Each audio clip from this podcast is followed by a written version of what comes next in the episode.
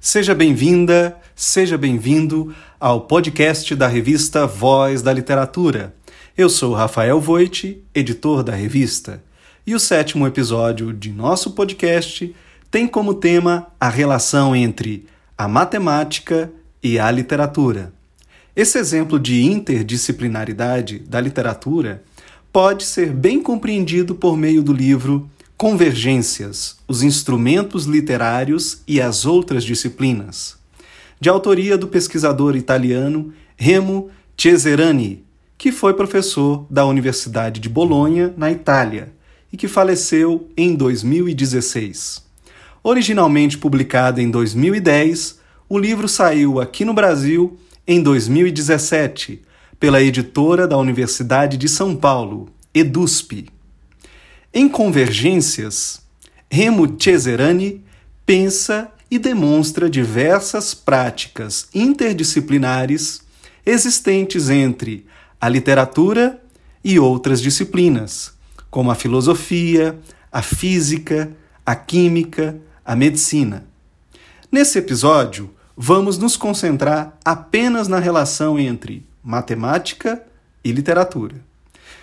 Cesarani recorda inicialmente uma constatação de dois matemáticos americanos, Sally Lipsey e Bernard Pasternak, em um encontro de matemáticos em Palermo, na Itália. Dizem esses matemáticos: a compreensão dos mais importantes conceitos matemáticos pode ser motivada, explorada e acrescida graças à utilização da arte literária. A literatura move nossa imaginação e nossas emoções, tornando as ideias mais agradáveis e mais memoráveis.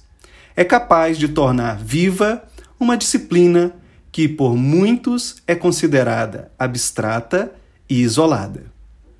O pesquisador italiano Remo Cesarani assinala a presença de uma relação matemática, a razão áurea na poesia de Homero, nas tragédias de Ésquilo, nas époglas de Virgílio e até mesmo na Divina Comédia de Dante. A estética, o ritmo e a beleza desses clássicos da literatura inspiram críticos a observarem essa imbricação entre matemática e literatura.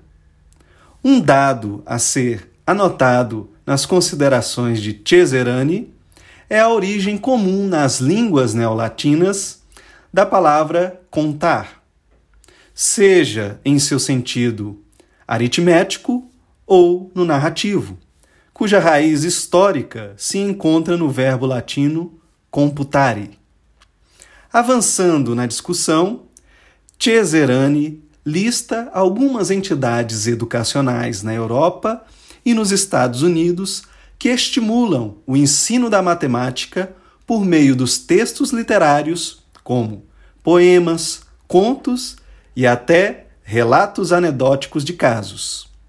Uma associação bastante curiosa, criada em 1960 na França, por iniciativa do matemático François Lelionnet e do escritor Raymond Queneau, a Ouvroir de littérature potentielle, o LIPO, uma espécie de centro de literatura experimental.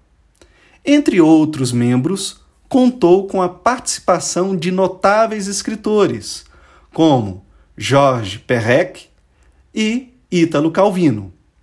Segundo Cesarani, Georges Perec é provavelmente o autor que mais se impôs regras restritivas e esquemas matemáticos complicados na composição de seus romances.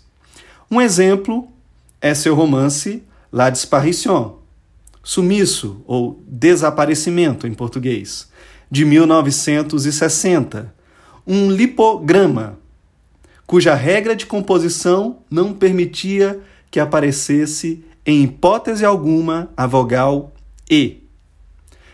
De Ítalo Calvino, Remo Cesarani relembra o conto O Incêndio da Casa Abominável, de 1973, com a trama determinada por um computador e pela lógica das probabilidades.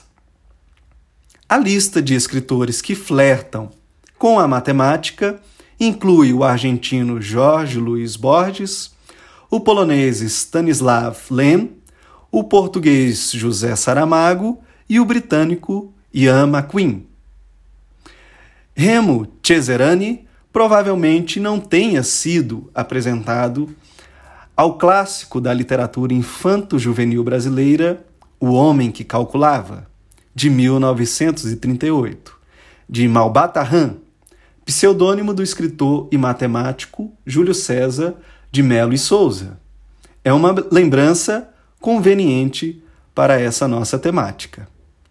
Bom, e a nossa dica de leitura deste episódio é o livro Literatura e Matemática, Jorge Luiz Borges, Jorge Perrec e O Ulipo, de 2011, que é resultado da tese de doutorado do escritor Jacques Fuchs, que recebeu o Prêmio São Paulo de Literatura de 2013 com seu romance Antiterapias.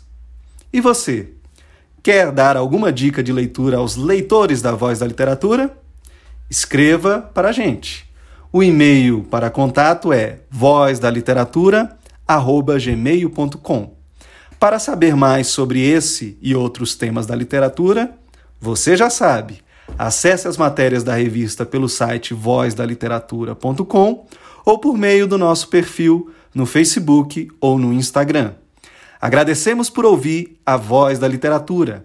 Até o próximo podcast. Um abraço e boas leituras!